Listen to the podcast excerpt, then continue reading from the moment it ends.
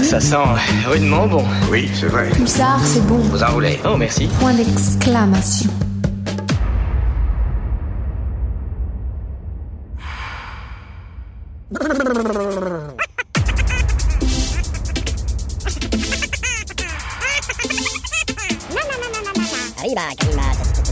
Vous faites erreur. Je m'en fous, je sais bien ce que j'ai entendu. Les bandes dessinées.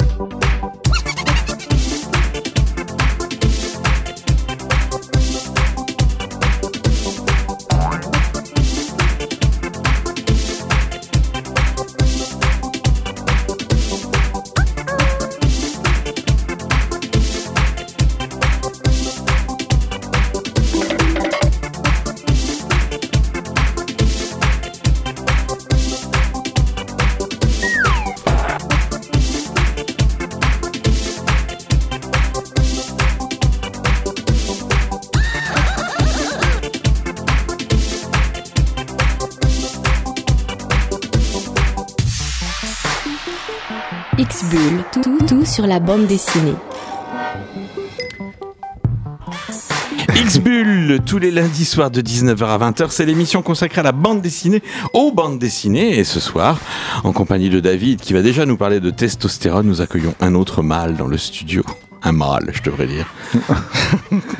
Ben oui, Damien. Bonsoir, Damien. bonsoir, bonsoir. C'est toi dont on est en train Oui, de oui. parler là. C'est- Je suis en train de me dire, mais de qui De qui parle-t-il ce garçon Bon, nous sommes trois, vous l'avez compris, nous sommes dans les studios de Pulsar. Il fait nuit. Et puis, euh, et puis vous êtes vous chez vous, je l'espère, ou dans les embouteillages, dans la voiture, sous la pluie, sous le vent, sous la neige, peut-être, en train de nous écouter en podcast? Peu importe, peu importe où vous êtes. Là, vous allez passer un bon moment en notre compagnie. On va parler bande dessinée, de beaux trucs. On va peut-être même débattre, se fighter autour de certains titres. Euh, vous J'ai l'impression que je vais avoir le rôle de l'arbitre, moi. que les deux là qui sont devant moi sont pas forcément d'accord sur tout ce qu'ils ont à présenter. peut-être, peut-être. Affaire à suivre. À suivre juste après le cocktail gagnant qu'on vous propose tous les lundis soirs de 19h à 20h, c'est-à-dire un peu de musique et beaucoup de bandes dessinées.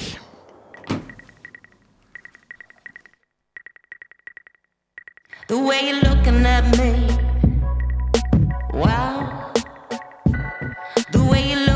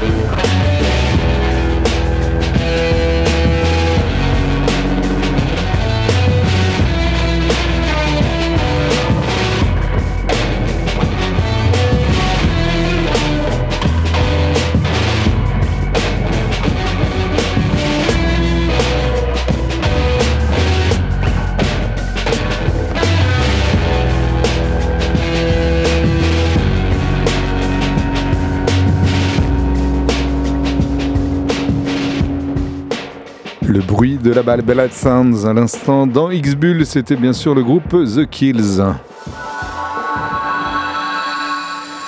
À vous de jouer les gars, Euh, dites-nous tout sur Dans les bacs. Ouais, dans, les, bacs, dans les bacs, la guerre des Gaules. C'est pas une histoire de pêcheur qui va le dimanche taquiner le goujon. Non, non, c'est plutôt l'histoire de Jules César. Mais Jules César, un tout petit bout de son existence à travers cette guerre des Gaules. C'est un manga euh, dans la collection Zainen des, des éditions Soleil Manga qui nous propose pour la première fois en manga l'adaptation de l'un des ouvrages historiques les plus fameux, cette guerre des Gaules par Jules César. Alors, comment vous dire Ce sont des chroniques militaires. On va beaucoup y parler de stratégie, des exploits du héros César alors qu'il s'aventure dans les terres barbares gauloises. On va suivre comment les Helvètes voulaient euh, euh, traverser les Alpes et l'Italie pour venir là et comment finalement il n'a pas accepté. Et voilà, donc on est en 58 avant Jésus-Christ. César devient le proconsul de plusieurs régions gauloises. Cependant, cette belle Gaule est peuplée de centaines de tribus disparates et bon nombre de ses habitants vivent en permanence sous la menace de la Germanie. Comme quoi l'histoire parfois a pu se répéter. En tout cas, euh, euh, les, différents artistes qui euh, sont intervenus au niveau de ce manga nous proposent ces 192 pages en noir et blanc dans un style très dynamique et très axé sur la stratégie militaire, les choix de César. Jules César, la guerre des Gaules, Soleil Manga, 192 pages, 8,50 euros. Moi, je vous ai apporté le tome numéro 9 de Métal Hurlant. Vous savez donc ce qu'est Métal Hurlant Bah, le magazine euh, de bande dessinée des années 70, je dirais, moi, pour la date de création, 80 peut-être? 75. 75. et super. qui, euh, bah, voilà, qui avait connu de belles heures et des heures euh, prospères Ouais, pendant quelques années, qui s'était arrêté des décennies entières et qui a été relancé l'an dernier, il y a deux ans. Il y a, Euh, je sais je plus. sais plus. Alors, Il y a attends, je neuf l'ai noté. numéros. Il y a neuf numéros 2021. 2021. en 2021. Exactement. Voilà. Donc Métal Hurlant, en effet, c'était un. qui compile plein d'auteurs euh, en, en- en devenir, enfin de, de- non de, de talents à confirmer ou aussi de, de talents déjà euh, Déjà confirmé. déjà bien confirmés. c'est ça Exactement, c'est ça. Mm. Et donc en fait, Métal Hurlant, euh, c'est donc, euh, comme je viens de le dire, ça a été créé en 1975 par Jean-Pierre Dionnet, Philippe Drouillet et Moebius, les deux auteurs de bande dessinée, et Bernard Farkas. Donc euh, c'était un magazine à l'époque qui euh, défrichait et, euh, en effet le- les talents et notamment tout ce qu'il y avait autour des mondes de l'imaginaire et notamment la science-fiction. Oui, c'était un peu leur credo. Exactement. C'était donc euh, financé par les, humano, euh, humanoïdes associés qui euh, relancent donc ce magazine en 2021. Euh, et puis, euh, dans ces pages, à l'époque, on trouvait, en plus de Mobius et Droyer, on trouvait Richard Corben ou encore Mandrika, Gottlieb, Tardy ou encore Paul Gillon. Donc, c'était des grands auteurs de bande dessinée, de science-fiction notamment. Donc, en 2021, les Humanos décident de relancer ce magazine. Et donc, ce euh, 22 novembre sort le neuvième euh, volume, le neuvième opus de euh, Métal Hurlant, qui est intitulé Utopie, dystopie, le futur, c'était mieux après. Un petit, un petit titre un peu compliqué à décortiquer, Voilà. mais bon. Vous Vous avez deux heures, une Voilà, copie ça. blanche, crayon, la philo, un coup de philo. Donc au sommaire, il y a des, donc plusieurs euh, auteurs puisqu'il y a quand même euh, euh, 272 pages. Donc c'est un magazine qui est important. Euh, il fait 19,95 donc, mais il y en a vraiment pour son argent. hein, euh, soyons bien. euh, Et puis c'est un magazine sans publicité, donc faut bien le Exactement, payer si on veut pas de la exactement. publicité Et tu- à toutes les pages. C'est vrai que je n'y pensais pas, mais tu as raison. Et euh, du coup, dedans, il y a beaucoup de, de histoires courtes. Oui, Et on, est plus, on est plus sur des récits courts, mais Exactement. euh, finis Oui, que, des, oui, euh, que exactement. des épisodes. Oui, euh, exactement, comme ouais. ce, ce qui se faisait à l'époque. Donc dedans, il y a notamment des, euh, une histoire de, euh, qui a été créée par Olivier Vatine ou encore euh, par la réalisatrice Colline Serrault. Ah, Voilà. Euh, il y a encore Christian Durieux, qui est un très grand, euh, notamment un très grand affichiste et un très grand illustrateur, ou encore Richard Garino, pour ne citer que euh, les euh, principaux. Donc Corbéran. Corbéran aussi, exactement. aussi. Exactement. Euh, Donc il y a 272 pages de bande dessinée et de dossiers. Donc c'est vraiment, euh, c'est autant les premiers étaient euh, Mhm. pas top, autant maintenant là ça y est ils ont leur rythme de croisière et c'est beaucoup plus sympa. Oui, vas-y. Et puis on est sur un al- sur un- une bande dessinée, sur un album, un recueil de bande dessinée multimédia, puisque régulièrement il y a la musique Utopix d'Automadox, il y a la musique utopique, euh, oui c'est ça qui va avec les histoires, donc on peut aussi écouter Des- la des- musique en même temps qu'on lit les histoires. Qu'on lit les donc ça, ça ramène, c'est le cocktail bande dessinée Bon, musique qu'on qui est- propose qui ici depuis était 20 de- ans. Exactement, qui dans les années 70 était, euh, était précurseur et la bande dessinée et la musique. Là, c'est de nouveau ça. Donc Métal Hurlant, tome 9, depuis le 22 novembre, pardon, 272 pages couleur, 19,95 euros. Si tu ne m'aimes pas, Euh, prends garde à toi. Voilà. C'est pas ça Suis-moi. Je t'aime, ou un truc comme ça. Non. Bon, vous l'avez compris, ces vers célèbres de Mallarmé, euh, de Mérimée, pardon. De Mérimée, oui, c'est pas le même, ouais. Mallarmé, c'est pas lui. Non, Mérimée, euh, les vers de Mérimée remis en BD par Clotilde Bruno et Luc Ferry pour le scénario. Le dessin est de Gianenrico Bonacorsi et donc c'est Carmen, cette héroïne sulfureuse Carmen euh, qui prend vie euh, sous ce, dessin. J'avais vu des Carmen, alors il y a eu le, le livre, il y a eu l'opéra, il y a eu tout un tas de films, mais jamais j'avais vu de bande dessinée autour de, autour de Carmen. Alors, est-ce que ça fonctionne?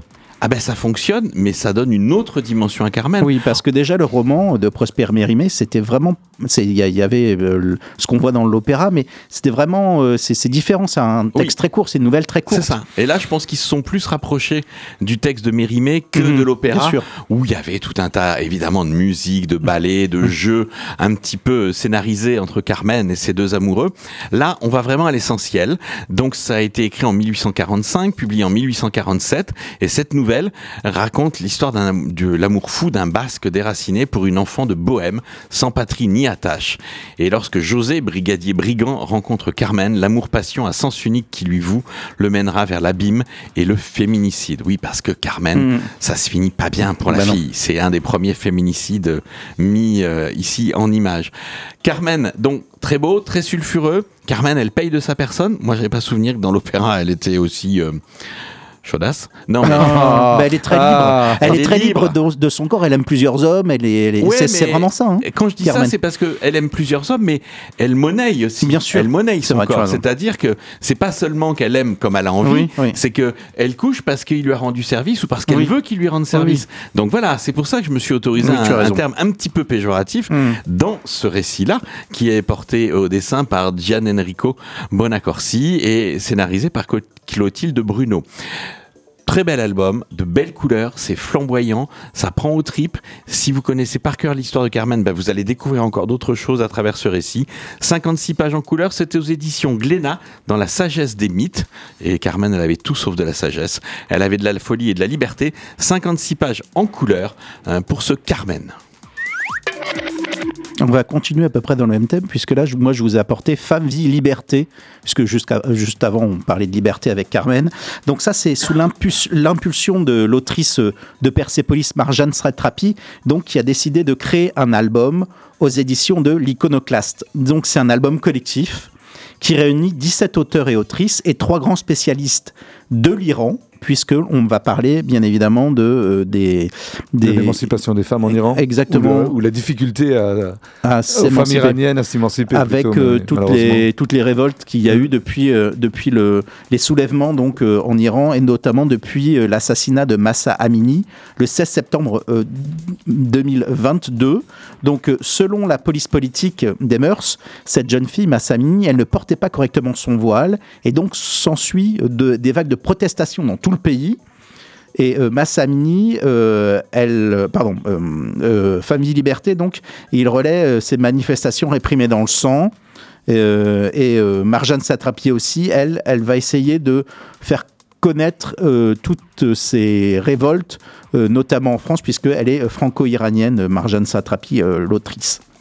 Donc, elle souhaite alors réunir dans ce collectif et on retrouve notamment quelques auteurs comme Johan Sfar, Coco ou encore Deloupi, Manan Yestani qui est lui aussi franco-iranien ou encore par Koroka. Et ensuite, les histoires, elles, elles sont euh, euh, mises en... Enfin, pardon, les idées des histoires, pardon, elles sont euh, créées par Jean-Pierre Perrin, Farid Vaïd et Abbas Malekzadeh, Milani, qui eux donc sont les spécialistes. Donc on parle dans ce- cet album de l'histoire de l'Iran, bien évidemment, pour comprendre après la révolution islamique, notamment de Roménie, la révolte des étudiants, la force des femmes, leurs alliés masculins aussi, parce qu'il y en a. Il y a aussi des hommes qui se sont fait euh, arrêter, même euh, assassiner euh, après ces manifestations. C'est très exhaustif, c'est très facile d'accès. C'est très didactique sans être rébarbatif. Donc, Femme, Vie, Liberté. C'est un ouvrage collectif de 32 euros, 272 pages couleur depuis le 14 septembre. Allez, une dernière euh, avec une réédition. C'est un album de Fab Caro, écrit et dessiné par Fab Caro. Ça s'appelle Talk Show et c'est réédité aux éditions Patakès, aux éditions Delcourt dans la collection Patakès. C'était d'abord édité euh, chez Vide Cocagne en 2015. Donc le principe de Talk Show, c'est simple. On suit euh, une journée entière du même programme. Alors il y a quelques petits interludes, quelques pleines pages, mais sinon c'est la même animatrice qui reçoit une cinquantaine d'invités, tous plus improbables les uns que les autres. Un collectionneur d'apéricubes, un de Vanessa Paradis à qui les gens passent son temps à lui dire c'est fou comme vous ne ressemblez pas à Vanessa Paradis. un docteur en acupuncturimi, c'est-à-dire de l'acupuncture avec des bâtonnets de surimi, des écrivains du dimanche, des défenseurs de causes inutiles. C'est très drôle. C'est un amour, euh, c'est un, un- un humour complètement absurde où tu dis mais c'est très con quand même d'être le non-sosie de Vanessa Paradis. On l'est à peu près tous, hein, je pense, sans exception. Moi, compris, ouais, moi, un peu ça. plus que toi, je crois. Je sais pas. Donc en tout cas voilà, talk show. Ce qui est assez surprenant, donc l'humour, on retrouve déjà la patte de Fab Caro. Par contre, le dessin est très différent de ce vers quoi il est évolué. C'est-à-dire que là, on est sur un dessin très très euh, underground, on pourrait dire quand même, beaucoup plus euh, euh, voilà, beaucoup avec beaucoup plus de grains, un peu plus difficile d'accès. Faut se concentrer sur le sur la mise en page, enfin sur le le texte et le fond parce que c'est vraiment ça qui est très drôle. Il y a il y a des moments très drôles et il y a des bulles, il y a des cases silencieuses qui méritent mille bulles parce que franchement, rien, le- on a besoin de cette case silencieuse pour reprendre notre souffle avant d'exploser de rire sur la dernière case. Fab Caro. Donc ce qu'on peut retenir de ça, puisque c'est réédité chez Delcourt dans la collection Pacta-Caisse, alors que ça avait été édité chez Vite Cocagne, c'est que si vous voulez trouver des auteurs qui ont du talent, mais qui sont pas encore connus, allez voir les petits éditeurs. Et ça, ça, c'était euh, ce, ce talk show quand il a été édité la première fois, c'était avant que Fab Caro ne- Soit n'explose. Ouais. Je Je sais pas. suppose. C'est une question. 2015, je connais pas bien Oui, la carrière de 2015, Fab c'est- Caro c'est- en complet. Si, si, Ah, je pense que c'était juste avant. Il ouais. avait ouais. déjà un peu son Oui, assise. mais il n'était pas au, Non, pas, pas- euh, au voilà. grand public, ouais, t'as Voilà. raison. Je crois pas, non. 56 pages pour 12,50 euros, c'est un petit bouquin.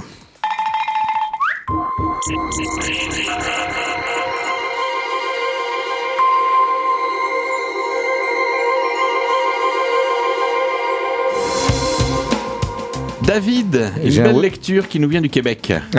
Je voulais garder Ah, cette, cette info pour. secret Ah merde Oh, c'est pas grave, c'est pas grave. Tabernacle. Faut me dire les chutes.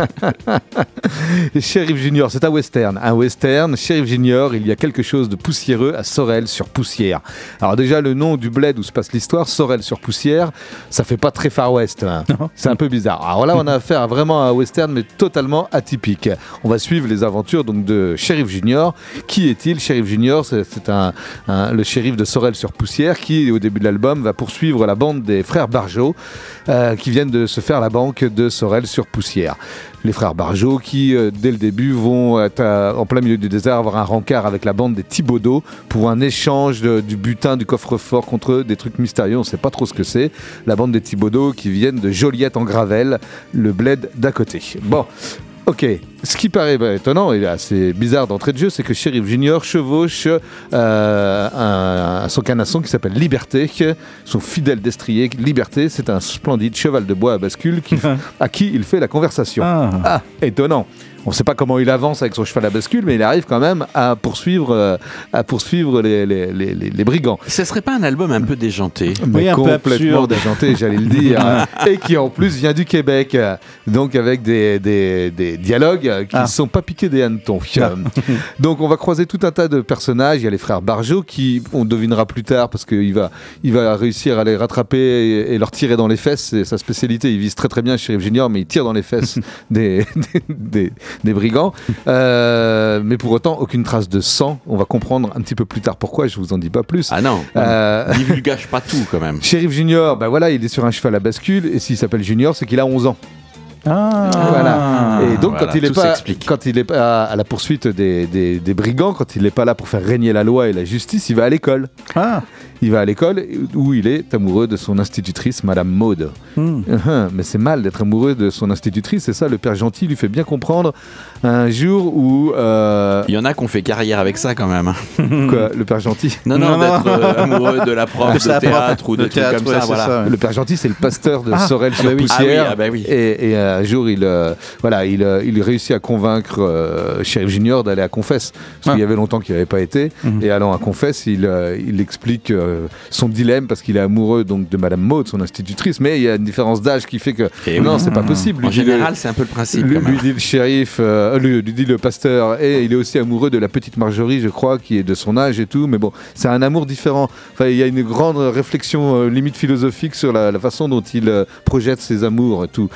On va rencontrer également un certain Jacobin dans ce récit. C'est le copain de Shérif Junior et c'est un journaliste qui se sent très à l'étroit à relater les faits divers dans la feuille de chou de Sorel. Il est lettré, non violent, féministe. Il rêve d'écrire son grand roman russe, donc de passer à autre chose que le journaliste, le journalisme.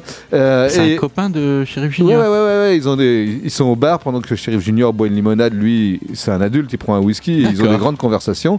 Wow. Et euh, donc, il, il est, il, est, il est blasé d'écrire les faits divers et en même temps, il demande à shérif junior, il lui, enfin, ils ont une conversation sur qui euh, ordonne à l'autre de faire bien son travail.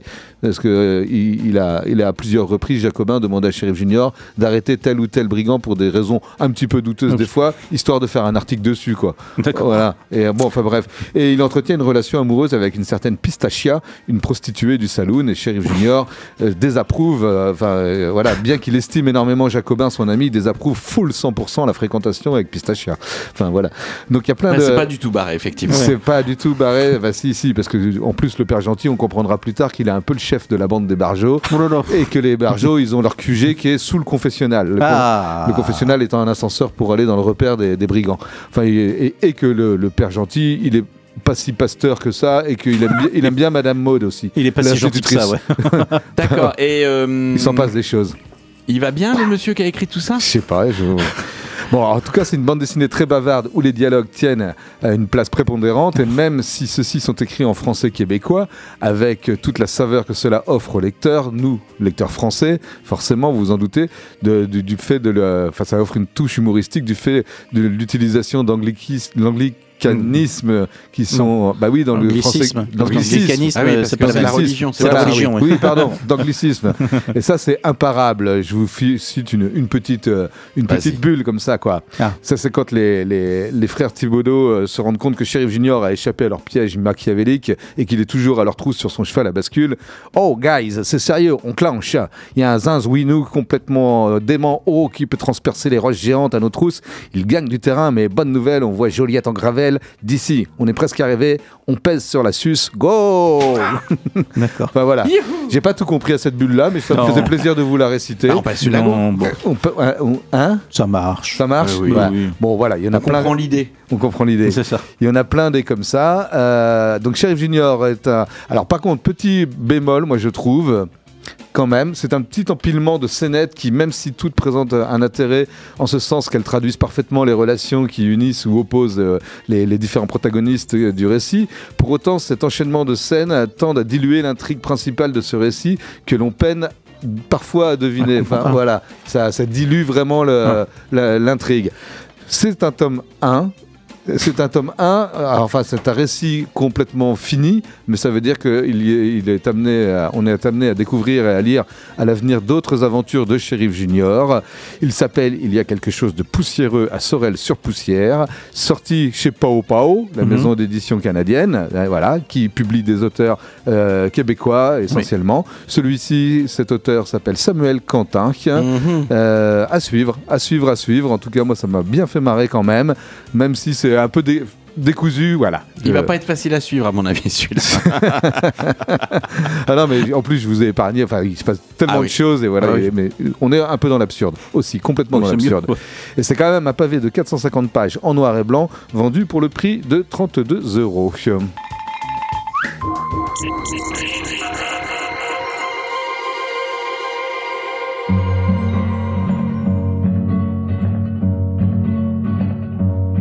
Oh, je voudrais tant que tu te souviennes. Cette chanson était la tienne. C'était ta préférée, je crois. Quelle est de préférée, Cosmo? Et chaque fois,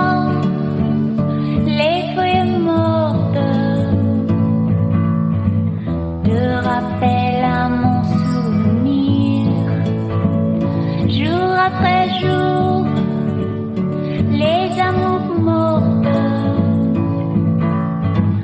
n'en finissent pas de mourir. Avec d'autres, bien sûr, je m'abandonne.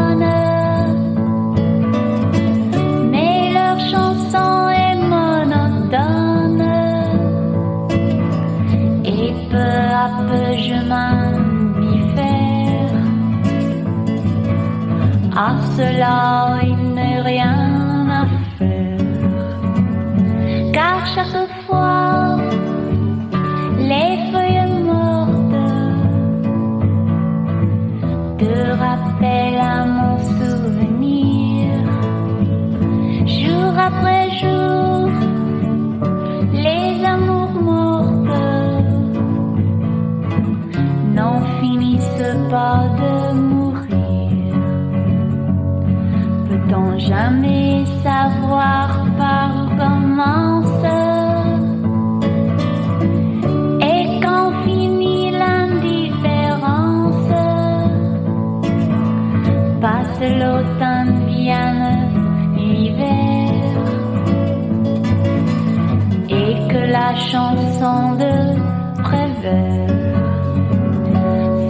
cette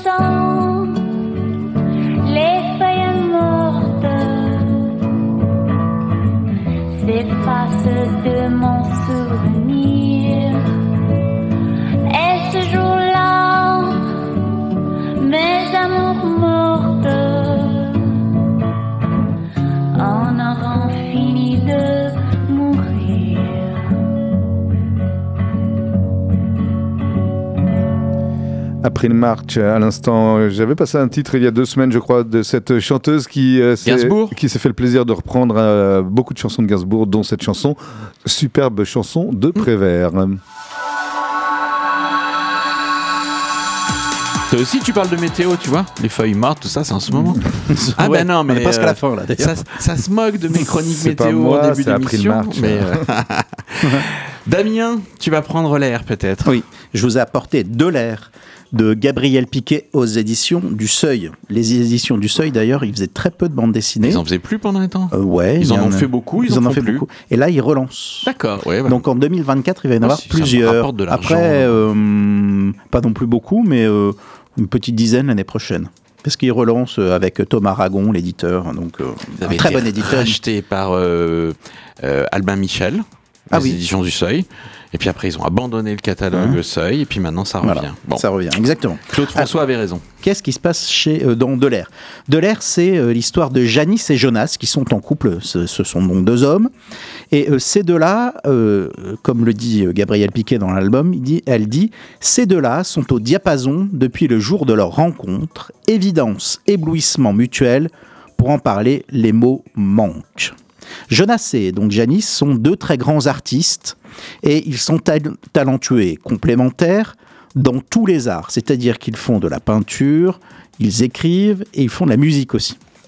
Donc, ils se nourrissent l'un l'autre et forcément donc ils nourrissent leurs œuvres. C'est ça euh, le point de départ. Et ils sont d'ailleurs très heureux. C'est un couple qui habite dans une très grande maison où il y a des chats, des chiens, des oiseaux, euh, exactement. Et donc ils peignent, ils écrivent, ils composent dans cette maison qui est un peu leur lieu, euh, leur, leur écrin. Sachant que dans, dans, dans cette euh, ville où ils habitent, près de la mer, eh bien, il y a une espèce, un espèce de confinement. Donc il y a des jours où les gens n'ont pas le droit de sortir. Ou en tout cas pas trop loin.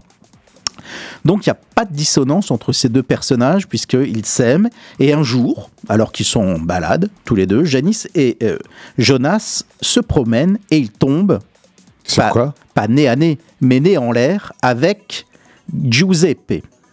Ok. C'est-à-dire que Giuseppe, lui, Enfin, pour Giuseppe. il est en lévitation. Ah, il oui. est dans les airs. Ok, d'accord. Exactement. Donc ils sont assez étonnés, euh, ce Jonas et Janice, parce que donc ils voient un, un garçon qui, Qui euh, lévite lévite comme ça devant eux. Comme ça. Alors ce garçon, euh, c'est quand il est heureux qu'il euh, lévite. Est-ce Et non pas, il vomit pas. hein, il, est pas comme, non, il, est- il vomit pas comme dans la Cité de la peur. Mais quand il est heureux, il lévite, et- mais il n'arrive pas trop à se contrôler. Donc euh, et euh, d'ailleurs. Est-ce euh, qu'il évite en position euh, tailleur euh, non, non, bah, euh, non, il l'évite un peu euh, à quatre pattes comme ça, comme s'il voulait, comme un chien qui se déplace. voilà. Ça, ça, ça, Ça, ça c'est promet très d'être assez imagé, drôle. oui, Ouais. c'est très imagé. Mais pas du tout en fait. Voilà, c'est parce qu'ils se baladent. Et alors donc, euh, euh, ils vont, Jonas et, et Janice l'invitent donc chez eux. Et alors, euh, eh bien, Giuseppe va devenir leur source d'inspiration à ces deux créateurs qui étaient déjà très inspirés et qui avaient une, très grande carrière. Eh bien, donc au début, tout est formidable. Je vous raconterai pas la fin, mais tout est formidable parce que du coup, ce couple devient un couple avec un, un tro- un troisième personnage. Voilà. Alors pourquoi j'ai aimé euh, De l'air de Gabriel Piquet C'est pour moi l'une des plus belles bandes dessinées de l'année. Ah, ah. Pourquoi? D'abord parce que j'aime Il y beaucoup. a toujours un, un- un jour où, quand on invite Damien, il nous sort C'est la plus belle bande dessinée de l'année. Non, pas toutes les émissions. Pas Non. toutes les émissions. non, non, non, non. Mais il y en a, il y en a. Mais euh, ouais, il c'est toujours très difficile pour moi de faire un top euh, 5 ou 10 parce que j'en ai beaucoup. Là, donc, Gabrielle Piquet aussi, c'est parce que euh, c'est une autrice qui, euh, que j'aime beaucoup, qui avait notamment euh, euh, réalisé des albums chez Atrabile qui était aussi en sélection à Angoulême. Donc là, elle met donc en scène trois personnages qu'elle campe très bien, même si les deux, Jonas et Janice, sont un peu indissociables, donc on ne connaît pas vraiment leur, euh, personnalité, mais donc euh, ils sont très intelligents, ces deux personnages. Ils se complètent et ils s'aiment, et leurs arts donc s'inspirent entre eux. Donc, on voit leur quotidien change avec l'arrivée donc de ce fameux Giuseppe qui l'évite. Et donc, d'ailleurs, euh, Giuseppe, il part de chez lui. Il est un peu rejeté parce que on dit de lui que c'est un âne, qu'il est bête. Mais vraiment ça, c'est vraiment euh, voilà. Et euh, tout le monde lui dit, tout le monde lui répète dans son village, et donc il décide de passer de, sur son île, de partir, de prendre le bateau et donc d'aller du côté euh, de l'endroit où habitent Jonas et Janice. Donc, Gabrielle Piquet, dans cet album, elle va parler forcément, elle aborde des thèmes notamment de l'intelligence, du haut potentiel intellectuel même, c'est très, c'est très, c'est un thème dont on parle souvent, et des savoirs culturels. Donc, Jonas et Janice, ils sont plutôt incompris. Leur génie est un peu incompris parce qu'ils sont un peu à part, en marge. Euh, et Des, des artistes torturés. ah ouais, mais sauf que en fait, euh, ils pensent que les autres mortels, enfin les autres personnes, euh, ne peuvent pas les comprendre, ne peuvent pas être aussi forts. Donc il y a un peu aussi un, un- ce côté un peu hautain. Mhm. euh, de, de ces deux personnages. Donc, notamment, euh, elle, elle pose la question de comment on se fond dans la masse quand on est un être à part. Et ces deux-là, mais aussi Giuseppe qui euh, l'évite. Qui est, qui est carrément à part, lui. Par Oui, contre, parce alors- que, que les artistes puissent penser d'eux-mêmes et Ouais, avoir la prétention d'être ouais. des, des êtres hors, hors du commun et, et à part, ça, ça arrive souvent. Ouais, ils ont des gros des, Mais des qui surdimensionnés. c'est- mais des gens qui l'évitent, ils ont de bonnes raisons de le penser. Alors, ce qu'il faut savoir, j'ai oublié de dire, il évite, mais pas tout le temps. Oui, quand C'est- il est heureux. C'est quand il est heureux. Donc il parle. Des fois, des fois, il l'affronte aussi. Il l'évite, il l'affronte. Ah, pardon. Euh, donc, euh, Gabrielle Piquet, elle parle aussi de liberté. La liberté de créer, bien évidemment, mais aussi la liberté de, de, de voler. Euh, Chez Giuseppe, il est libre comme l'air. Même si on dit de lui qu'il est un âne, eh bien, il arrive à avoir un truc exceptionnel. Donc, pour créer son album, Gabrielle Piquet, elle s'est inspirée d'une légende de San Giuseppe da Copertino. Alors, San. Giuseppe da Copertino, c'était un moine franciscain et qui, au XVIIe siècle, avait réussi à l'éviter, euh, notamment après avoir vu une procession de Saint François d'Assise. Mhm, Donc- quelques litres de canne. Oui, oui, oui, exactement. Donc ça, je vous laisse, euh, si, ce, voilà, si vous y pensez, si vous y croyez ou pas. Donc elle s'inspire donc de ce personnage pour Giuseppe, mais elle s'inspire aussi des écrits de Montaigne. Donc pour vous dire que c'est extrêmement intellectuel, c'est très bien écrit au niveau de la prose, au niveau de, des mots qui, qui sont dans cet album, c'est très bien cherché. Elle dit euh, également que son album est un hommage à Quino. Quino, euh, vous savez, le créateur de Mafalda. Mhm. Là, on ne croit pas, hein, parce que ça n'a pas du tout de rapport avec le de- dessin de Mafalda. Quand on regarde euh, les planches, mais euh, Kino, il faisait aussi de- du dessin de presse. Oui, et ça ressemble plus au dessin de presse Exactement, c'est ce que Ouais, j'allais ouais. dire. Donc c'est plutôt dans ce sens-là. Donc euh, c'est un dessin qui, c'est un dessin pardon qui est très léger, qui est assez minimaliste, tout petit. C'est assez léger aérien, comme bah, forcément la lévitation de Giuseppe. Donc tout ça pour vous dire donc de l'air de Gabriel Piquet. C'est un album qui peut être exigeant, mais qui est très agréable, qui est vraiment très frais, très léger, on dira ça comme ça. Donc, l'album, c'est De l'air de Gabriel Piquet depuis le 3 novembre aux éditions du Seuil, pour un prix de 22 euros.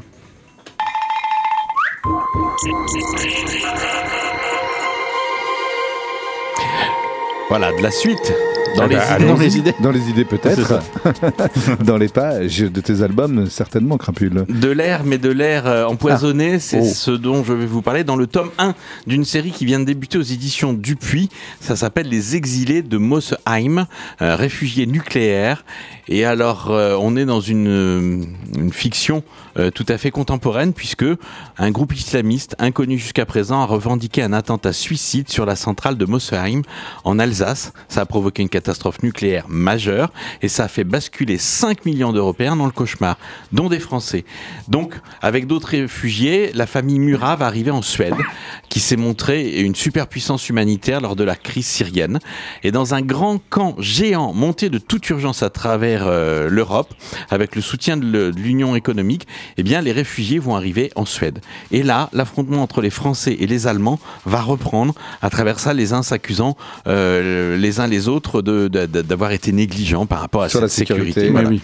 Paris est détruit, Paris est contaminé, toute la région de, de l'Alsace a été complètement anéantie, mais il y a un mystère, un peu comme autour de Tchernobyl au début, hein, il y a un mystère sur euh, est-ce que c'est vraiment un attentat, est-ce Ah. que c'est pas une défaillance, Ah ah. et les premières pages de l'album qui s'ouvrent sur le, le- le- le moment où la, la centrale va exploser, on n'a pas la réponse. Donc Ah ah. on est comme les gens, on croit ce qu'on nous dit, mais on sent bien qu'il y a une petite musique, il y a une petite mélodie qui dit euh, si on vous avait un peu menti, si c'était pas euh, un attentat, mais si c'était simplement une défaillance. Comme on a vu le parc nucléaire euh, s'arrêter pendant un temps ici parce que tous les réacteurs avaient des fuites, on est en droit de se, de se demander si Sylvain Runberg et Olivier Truc et Julien Carrette n'ont pas pris ce point de départ pour imaginer une grande catastrophe qu'on fait passer sur le dos d'un attentat. C'est euh, dans la collection grand public des éditions Dupuis, un très bel album grand format avec vraiment euh, des, des j'ai j'ai trouvé intéressant parce que ça croise à la fois notre époque actuelle, des éléments d'actualité sur ces centrales nucléaires qui sont formidables pour les uns, détestables pour les autres, mais en tout cas, une chose est sûre, elles sont fragiles. là, ouais. Et puis elles sont fragiles. Euh, on a bien vu Fukushima, on a bien vu Tchernobyl, ça reste des choses fragiles. Et puis euh, la guerre franco-allemande qui renaît dans le camp, euh, dans un camp, euh, ça rappelle aussi toute l'époque autour de la guerre 1945, toutes les familles qui sont séparées parce que certains sont malades, on pense qu'ils ne vont pas revenir. Il y a une police à l'intérieur du camp, comme un peu les- la, la Stasi pouvait être dans les camps. Enfin, les capots, c'était c'est assez terrible. Euh, les exilés de Mosheim, c'est une belle série qui démarre avec euh, plein de questions, plein de questions à la fin de ces 88 premières pages de, cette, de cet album. 21,95€ aux éditions Dupuis. Autre suite. Là, je vais être assez rapide. C'est pour signaler vraiment à tous les fans que la série Les 5 Terres et on est déjà rendu au tome 11. C'est le deuxième cycle. Là, on est plutôt sur ce qui s'est passé dans, le, dans, le, dans la vie d'une de, de, de, partie de ces personnages. Le premier, le, le- le premier cycle nous montrait toutes les, toutes les différentes ethnies qui peuvent, euh, qui peuvent peupler euh, les cinq terres avec euh, ceux qui ont des visages plutôt inspirés des singes, ceux qui ont des visages plutôt inspirés des félins, avec les loups, les- avec les lions, les tigres, ceux qui sont plus inspirés des ours. Ouais. Il y a les ours et puis après il y a aussi tout ce qui est autour des biches, des fans, des choses comme ça. Voilà. Là on est depuis plusieurs volumes, ça, ça doit faire cinq volumes. On est euh, dans, dans le régime des, des dans la secte du Lantana, puisque le Sistre a trouvé au refuge auprès de cette secte, mais la stratégie d'Alissal l'a fragilisé. Il attaquait de toutes parts. Il va devoir montrer qu'il est le plus fort ou disparaître. Donc on est vraiment dans, dans cette euh, dans cette euh, mouvance là. C'est la fin du cycle. Ça s'approche. On voit là, dans les dernières pages une autre tribu qui va s'approcher de cette terre-là et qui va certainement essayer de prendre le pouvoir. Pour les fans absolus, c'est le 11e Bien tome. sûr. On peut pas découvrir cette série à partir de ce tome-là, mais c'est une belle série. Ouais, je vous le dis comme ça, il y a des idées cadeaux à Noël. Vous avez Mhm. déjà 11 tomes qui sont possibles. 15,50€ les 56 pages en couleur. C'est aux éditions Delcourt et tous les premiers volumes sont encore disponibles dans la collection Terre de légende. On va continuer Enfin. avec une autre série, voilà, une dernière série, euh, une série que j'affectionne depuis le premier volume, ça s'appelle Le Tueur. Et là, c'est Le Tueur à faire des tas. En fait, Le Tueur, c'est une série qui s'est arrêtée à un moment donné Ah oui. et qui a repris. De Jacques Hamon, c'est ça Euh, Oui, et là Oui, d'accord. maintenant, maintenant c'est Matt, c'est Jacques Hamon Mais toujours, c'est- Euh, mais c'est Matt au scénario. La série s'était arrêtée. Ils avaient l'impression d'être allés au bout de Mhm. l'histoire, au bout du cycle. Et puis finalement, ce personnage du tueur, euh, tueur, euh, tueur à gage, hein, qui Ouais, euh, intervenait et qui, euh, qui comme ça euh, répondait à des missions. então eh bien, il a repris du service, mais il n'a pas repris du service pour des privés, il a repris des services plutôt pour des affaires d'État. Donc la nouvelle série qui, qui se prolonge avec ce même personnage s'appelle Le tueur affaires d'État. On en est déjà au tome 5. Le tome 5 ça fait- ça s'appelle La face cachée de l'abîme. Euh, certains se croient intouchables, certains le sont vraiment. Et dans cet opus, la mission du tueur se précise. Il va devoir affronter un réseau de trafic d'êtres humains dirigé par un procureur corrompu. Et donc, euh, le tueur, depuis qu'il travaille sur ses affaires d'État, il a un contact à la police. En fait, c'est un deal qu'ils ont passé avec lui. Euh, on remet, on remue pas toute la mauvaise, euh, toutes les mauvaises choses qui ont été faites, mais par contre, tu nous donnes un coup de main en éliminant certaines cibles qu'on désigne. Et pour ça, il donc il a l'appui de la belle Barbara, son contact à la police, et qui va être pour une fois à ses côtés pour lui apporter son soutien et l'aider à décider. Sauf que le tueur qui apparaissait dans les premières, les premiers épisodes Oui. de la série, très froid, Ouais. très mécanique. Enfin, Oui, je veux dire, c'était le gars hyper lisse. Mhm. Dans cette, dans ce, dans ce nouveau cycle-là, Oui, affaire ouais. d'État, par moment, il a des, il a des relents un peu d'émotion. Ah. Là, à un moment donné, il doit appuyer sur la gâchette et euh, il a des souvenirs qui reviennent autour de l'enfance. Donc, il a un petit peu de temps avant de, avant d'agir. Donc voilà, il devient un petit peu plus humain malgré ses lunettes qui sont toujours omniprésentes et son talent d'être capable de mettre une balle dans la tête à plus de 800 mètres. Donc vraiment, franchement. Une série de Giacomo et Mats, très très bonne série aux éditions Casterman. Euh, le tome 6, euh, le tome 5, pardon, La face cachée de l'abîme, le tueur, affaire d'État. Est-ce que c'est, euh, est-ce qu'il est sorti en même temps que le film? Tu sais, il y a un film qui a été qui a été décliné, mais qui s'appelle pas Le Tueur. Aux États-Unis, c'est un Américain qui l'a pris. Il est pas encore sorti, ce film Non, j'ai pas Ok, vu ce aucune film. idée. Bah, est-ce qu'il est sorti ou pas? Si, si, il me semble qu'il est sorti. Moi, je- Oh, je sais plus, j'ai un, pas. j'ai doute. Mais C'est un très grand réalisateur américain qui Oui. a fait ça. Qui mais a ils en font pas référence dans le dossier de presse, donc à mon avis, il y a des problèmes de droit d'auteur. Ok.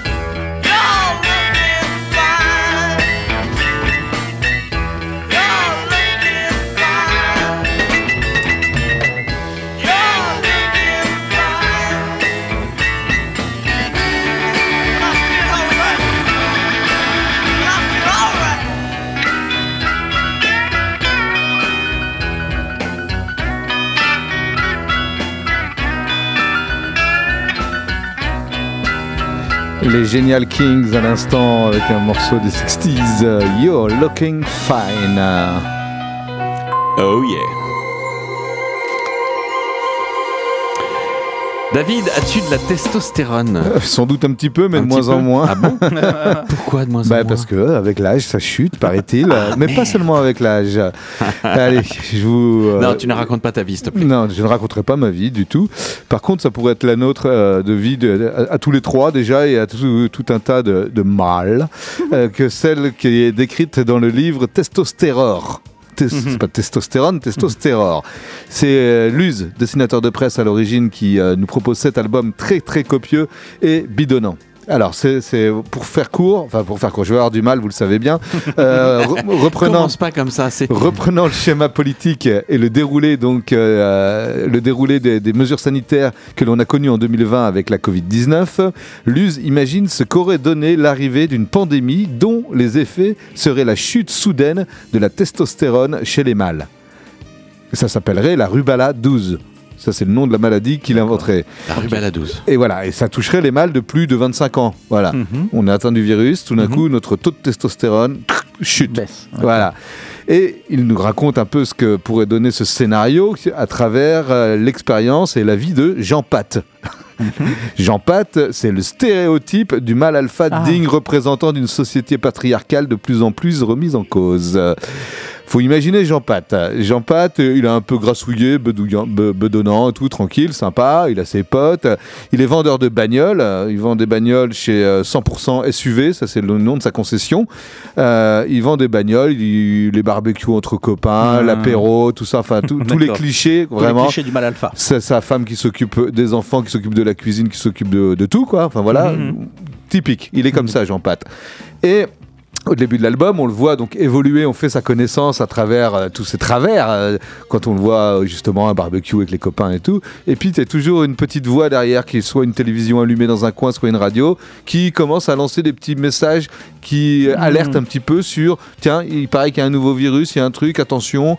Voilà, puis ça, ça devient de plus en plus alarmiste et tout. Et lui, euh, Il s'en fout. Bon, il s'en fout, il, Oui, parce qu'il est pas touché, oui, euh, peu, peu importe, il, Oui. non, il écoute même pas. Enfin, Ah. voilà. Sauf que, bah voilà, vous l'avez deviné, à un moment, Jean Pat, euh, il, Il va avoir touché. des sueurs froides, il va avoir euh, les testicules qui gonflent et tout ça. Enfin, ça commence à être bizarre et tout, jusqu'au jour où ce- son, son état de santé lui fait attraper un accident. Il va se retrouver à l'hôpital. il attrape un accident sur le rond-point en face de sa concession. Non mais c'est- bidonnant. Et voilà, et là il y a un petit chien qui est là, un petit chien, euh, quand il, il est re- recueilli par les services euh, du, du SAMU et tout, le petit chien monte dans le, dans le camion et tout, et il se réveille à l'hôpital, euh, tout le monde croit que c'est son chien, son chien est tout mignon et tout, ça devient la coqueluche, il y a la télé qui se pointe et tout, il devient, voilà, un espèce de, de, de- de symbole de, de, de ce que les mâles, ce qui peut arriver aux mâles quand ils sont atteints de la maladie.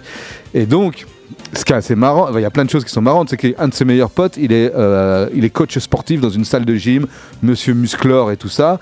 Et donc, on, on s'enfonce, et par chapitre, euh, Luz euh, nous décrit un peu l'avancée de l'épidémie de la maladie, testostérone jour 16 et tout ça. Donc, il y a de plus en plus de mâles qui se fédèrent pour euh, parce que euh, ça change complètement, ça bouleverse la donne, qui se qui se fédèrent par solidarité. Ils ont un, signe de reconnaissance. On connaît les deux mains jointes qui font le cœur. Là, c'est les, deux mains jointes mais fermées qui font les boules.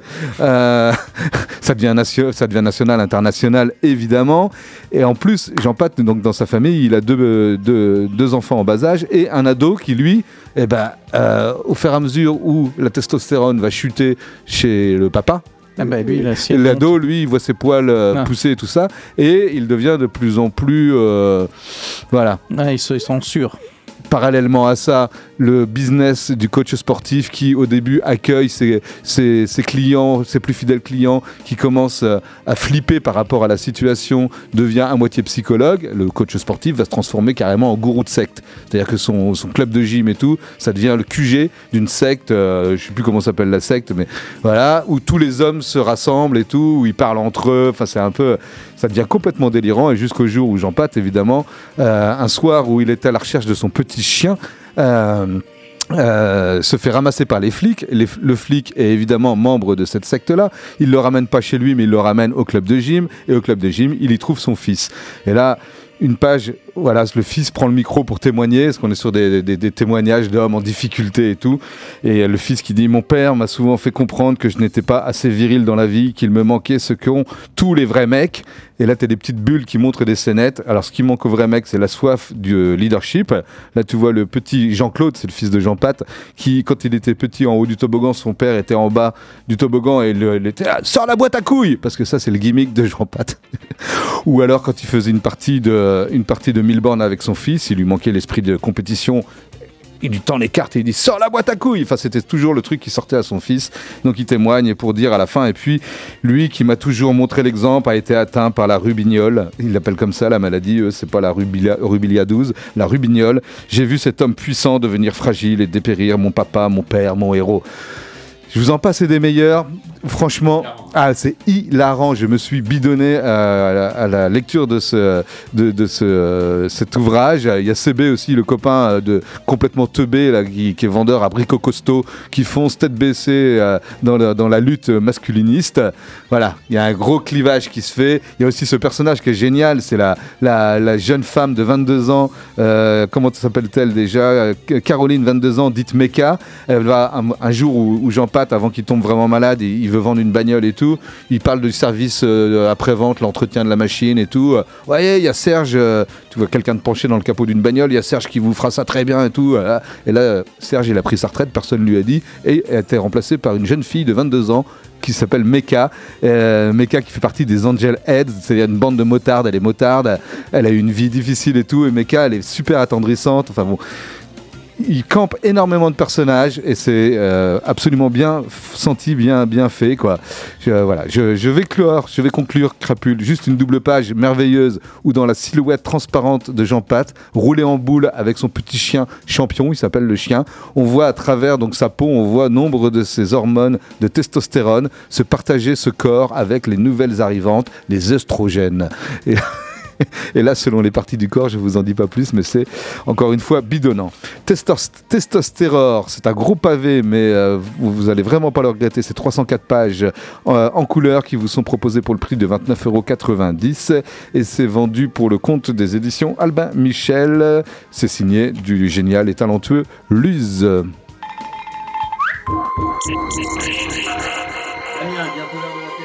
Ouais, c'est pour ça que je vous ai apporté les imbuvables de Julia Wertz euh, ou comment j'ai arrêté de boire. Donc euh, c'est plutôt non pas qu'elle ait envie de boire l'apéro, mais plutôt qu'elle ait eu du mal à arrêter. s'en passer, à s'en défaire. Ouais.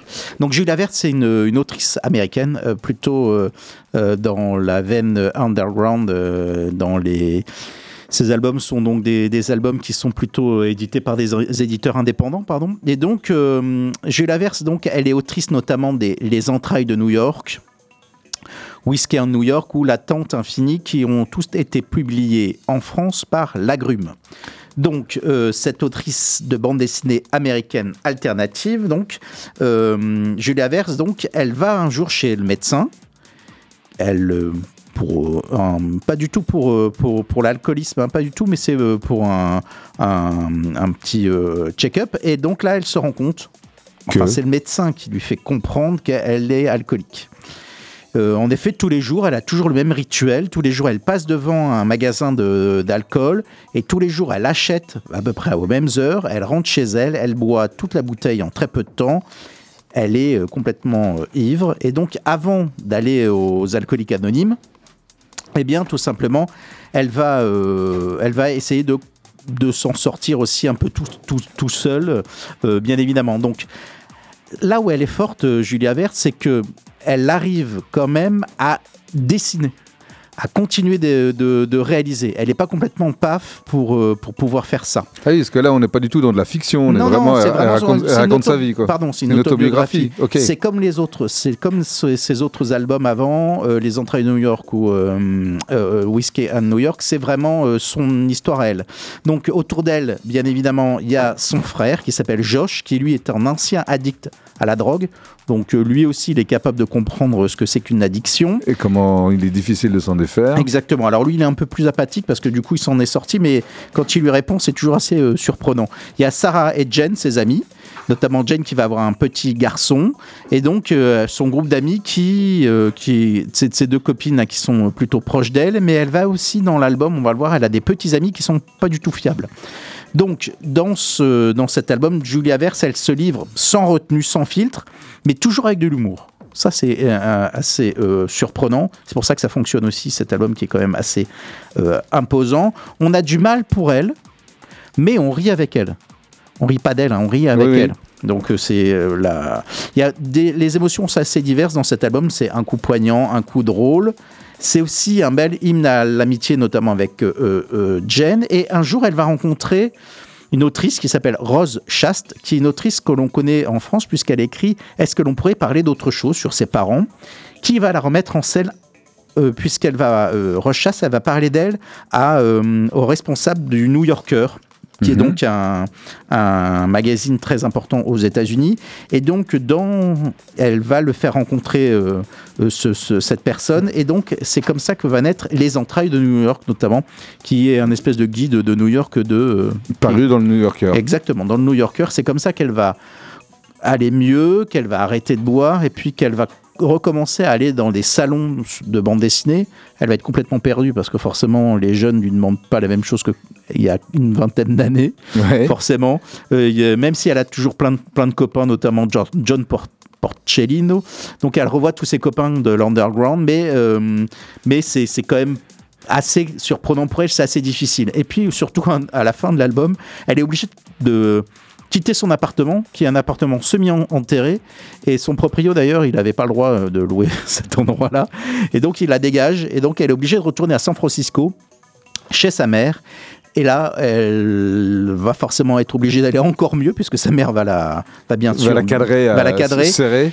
Et donc, elle va reprendre à, plus régulièrement à faire de la bande dessinée. Donc, c'est une autobiographie qui est assez, euh, assez forte. Euh, c'est très drôle, même si on parle d'alcool et d'alcoolisme. C'est très drôle. C'est bien fait. Euh, bah, euh, graphiquement, c'est vraiment dans la bande dessinée alternative. Ça, c'est euh, sur certains. Donc, ça s'appelle Les Imbuvables ou Comment j'ai arrêté de boire depuis le 9 novembre au prix de 26 euros aux éditions Lagrume.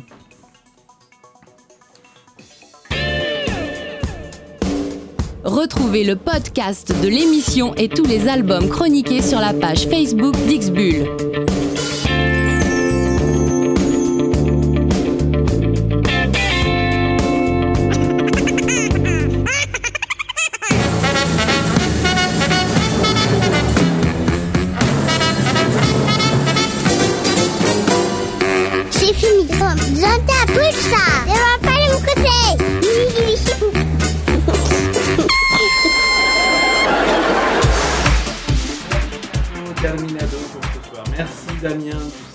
Merci. d'être venu partager avec nous quelques-unes de ces lectures, quelques-uns de cœur. Merci David. Ouais. Les albums. Il y, a- il y a les gars de punk, ceux-là qui arrivent et qui posent leur disque et tout, et j'ai un peu les boules parce que bah, ils ont plus, euh, ils ont une présence d'esprit plus vive que la mienne sans doute. En rendant hommage, euh, en, rend- non, en rendant hommage à Monsieur Shane McGowan, j'aurais dû le faire. Mais je suis content. Écoutez, l'époque, On est là pour ça, nous. Merci les gars, merci. Pareil Ah oui, c'est vrai. Ouais, ça va, ça suffit. Arrête de nous Ah là rendre là. Ça veut dire que vous êtes vieux Arrête de nous annoncer des mauvaises nouvelles. Vous avez adoré la souris. Oh, le chanteur des Cortatou, il est pas mort. Bon, alors tant mieux, il n'y aura pas que le chanteur. pour ce soir. C'est la bonne nouvelle du soir. Allez, Damien, David, à bientôt. Salut. À bientôt, salut. Vous tous qui nous écoutez, on se retrouve la semaine prochaine pour des bandes dessinées. En attendant,